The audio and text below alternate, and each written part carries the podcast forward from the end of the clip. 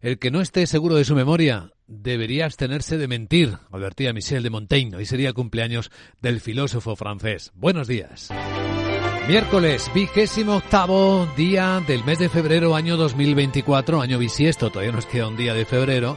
El día despierta tranquilo en los mercados, con los aliados de la OTAN dejando claro que lo que Macron sugirió ayer, eso de enviar tropas europeas o de la OTAN a Ucrania, no era cierto. Francia dice que, bueno, hablaba quizás de apoyo logístico, no de nada más, pero bueno, han salido en tromba prácticamente todos a decir que no, no, no, que se tranquilizara Rusia, que no iba a enviar nadie más tropas a Ucrania. Fíjense lo que dice John Kirby, el secretario portavoz de Seguridad Nacional de los Estados Unidos. Han escuchado al secretario general Stoltenberg, que dijo que no tenía planes ni intenciones de enviar tropas de la OTAN al terreno. El presidente Biden ha sido muy claro desde el comienzo de este conflicto. No habrá tropas estadounidenses sobre terreno en un papel de combate ahí en Ucrania. Aunque Biden lo que sí que está haciendo es eh, meter más prisa a los demócratas y los republicanos para aprobar la ayuda a Ucrania. Aunque en Estados Unidos de lo que están más preocupados son de las primarias de los dos partidos, año electoral. Y en las últimas horas hemos visto a Donald Trump lograr su quinta victoria consecutiva en las primarias, con fuerza sobre su competidora Nikki Haley. Hemos visto a Joe Biden recoger un poquito de prevención de sus votantes demócratas, con voto en blanco bastante alto por encima del 10%, quizás lanzando un poquito de advertencia. Bueno, pues todo eso lo hemos estado viendo en las últimas horas, en las que ya están en Sao Paulo los ministros de Finanzas del G20. Ahí van a hablar de cómo va el mundo y de muchos temas. Hoy entre los datos, la revisión de la economía de Estados Unidos en el último trimestre del año que según lo que ha dicho a pie del avión con mucho ruido, Janet Yellen, la secretaria del Tesoro de Estados Unidos, va bien. Dice que tiene unas perspectivas muy sólidas, que la economía estadounidense va extraordinariamente bien, ha dicho literalmente. Otra cosa es que va cómo va el comercio internacional porque en este encuentro y previamente a él, la directora gerente del Fondo Monetario Internacional, Cristalina Georgieva, avisaba que por el canal de Suez, con los ataques de los hutíes, el tráfico ya se ha reducido a menos de la mitad y que eso está teniendo mucho impacto económico, quizás más del que se está calibrando en numerosas economías, sobre todo en Egipto. En Egipto dice que el impacto más directo es este, el del canal de Suez.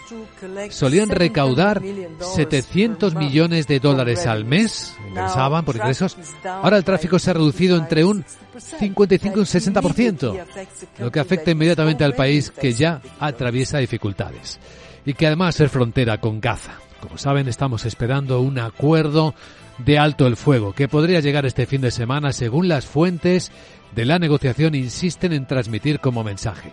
Todavía no, todavía no tenemos nada de esto. Ahora lo que tenemos es un tiempo de espera y de trabajo. Y observando el trabajo, lo que estamos viendo es que el día despierta. Si observamos a los mercados financieros del mundo, pues eh, realmente con subidas o comportamientos planos. Estamos observando en las pantallas de CMC Markets cómo el futuro americano no da aspecto de recogida de beneficios. Tenemos el SP bajando cuatro puntos en 5.085. El futuro europeo está igual de plano, una ligera caída de una décima en 4.891. Aunque en las últimas horas hay un récord histórico que nos faltaba por ver, el del Bitcoin que ha rebasado los 17.000 puntos. Y ahí sigue a estas horas de la mañana. Ahí estamos viéndolo, en 17.100.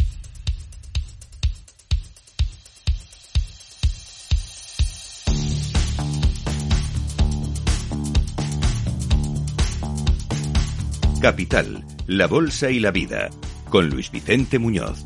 Primer informe de preapertura de mercados en Capital Radio con la información de las pantallas de CMC Market Brokers. Lo que observamos es un miércoles tranquilo. Ligeras bajadas en la apertura, dibujadas a estas horas por el futuro del Eurostox eh, que recorta ¿Cuántos? Siete puntos. Es una décima, poco más de una décima, en 4.891. El futuro americano viene más o menos igual, un descenso de una décima, cuatro puntos. El SP sigue ahí en las alturas, rozando los máximos históricos en los 5.086. Contexto del miércoles, Sandra Torrecillas, buenos días. Buenos días de nuevo. La calma se extiende por los mercados que esperan más datos de inflación para saber hasta dónde se van a mover los bancos centrales en los próximos meses, hacia dónde. El de Nueva Zelanda ha mantenido los tipos en el nivel más alto en 15 años y ha sugerido una postura menos agresiva de lo esperado por el mercado. Entre las claves macro de este miércoles, los índices de sentimiento económico, industrial y de servicios de la zona euro y de confianza de los consumidores y la primera revisión del PIB del cuarto trimestre en Estados Unidos. El dato adelantado mostró un crecimiento del 3,3% y hoy tendremos además multitud de resultados empresariales que cotizar. Pues sí, los tenemos ya aquí, algunos recién salidos del horno, como los de la eléctrica e italiana, española, Endesa. Si tenemos las primeras cifras. Eh, beneficio neto 742 millones de euros. Es una reducción considerable respecto a los 2.500 que consiguió un año antes. Lo mismo sucede con los ingresos eh, del año pasado, algo más de 25.000 millones de euros. EBITDA 3.700. Mantiene objetivos para 2024 y también mantiene objetivos de dividendo por acción. 1,1 euros eh, por título para 2024, 1,5 euros por acción para 2026. A ver qué dice el mercado con ese descenso tanto de ventas como de beneficios, manteniendo objetivos. También vemos que acaba de publicar Aeropuertos Españoles y Navegación Aérea, AENA. Ha logrado un beneficio histórico de algo más de 1.600 millones de euros. En 2023 es un incremento de casi un 81%. Eh, dice que se ha visto impulsado por el crecimiento de los ingresos aeronáuticos, comerciales y también del segmento internacional. Y ojo porque eleva dividendo. Propone 7,66 euros brutos por acción con cargo a 2023. Eh, tiene que ser aprobado por la Junta y el pago sería el próximo 7 de mayo y en efectivo. El que ha enseñado músculo con sus resultados ha sido Ferrovial. Beneficio neto 460 millones de euros, un incremento del 147% por la buena evolución del negocio de todas sus divisiones, pero especialmente en las carreteras que gestiona en Estados Unidos. Sobre el posible debut en el Nasdaq, los directivos de Ferrovial han trasladado a los analistas que los planes avanzan bien. Y por otro lado, la empresa dice que está trabajando en la desinversión del 25% que tiene en el aeropuerto londinense de Heathrow, aunque no existe certeza de que la transacción vaya a cerrarse. El EBITDA de Ferrovial ha subido más de un 40% y la cartera de construcción ha alcanzado un máximo histórico al cerrar por encima de los 15.600 millones de euros. Y un par de apuntes rápidos más del mercado europeo. Tenemos a Gestamp. Gestamp ha ganado 281 millones, es un incremento del 8%. Tiene también récord de la historia de la compañía gracias al incremento de sus ingresos de más de un 14%. Y algunas cosas más que hemos sabido de Robbie. Pues sí, vamos a seguir su comportamiento después de la caída que sufrió ayer tras presentar resultados. En Capital Radio ha estado su directora financiera, Marta Campos, ha analizado las cifras, los planes de la empresa. Dice que quiere convertirse en un jugador de referencia en la fabricación para terceros de inyectables. Quiere, de hecho, duplicar la capacidad respecto a 2023. Se ha mostrado satisfecha con la evolución en bolsa de Robi, a pesar de la caída de ayer. Recordamos que fue el valor que más subió en 2023 y cree que están en un momento con gran oportunidades de crecimiento.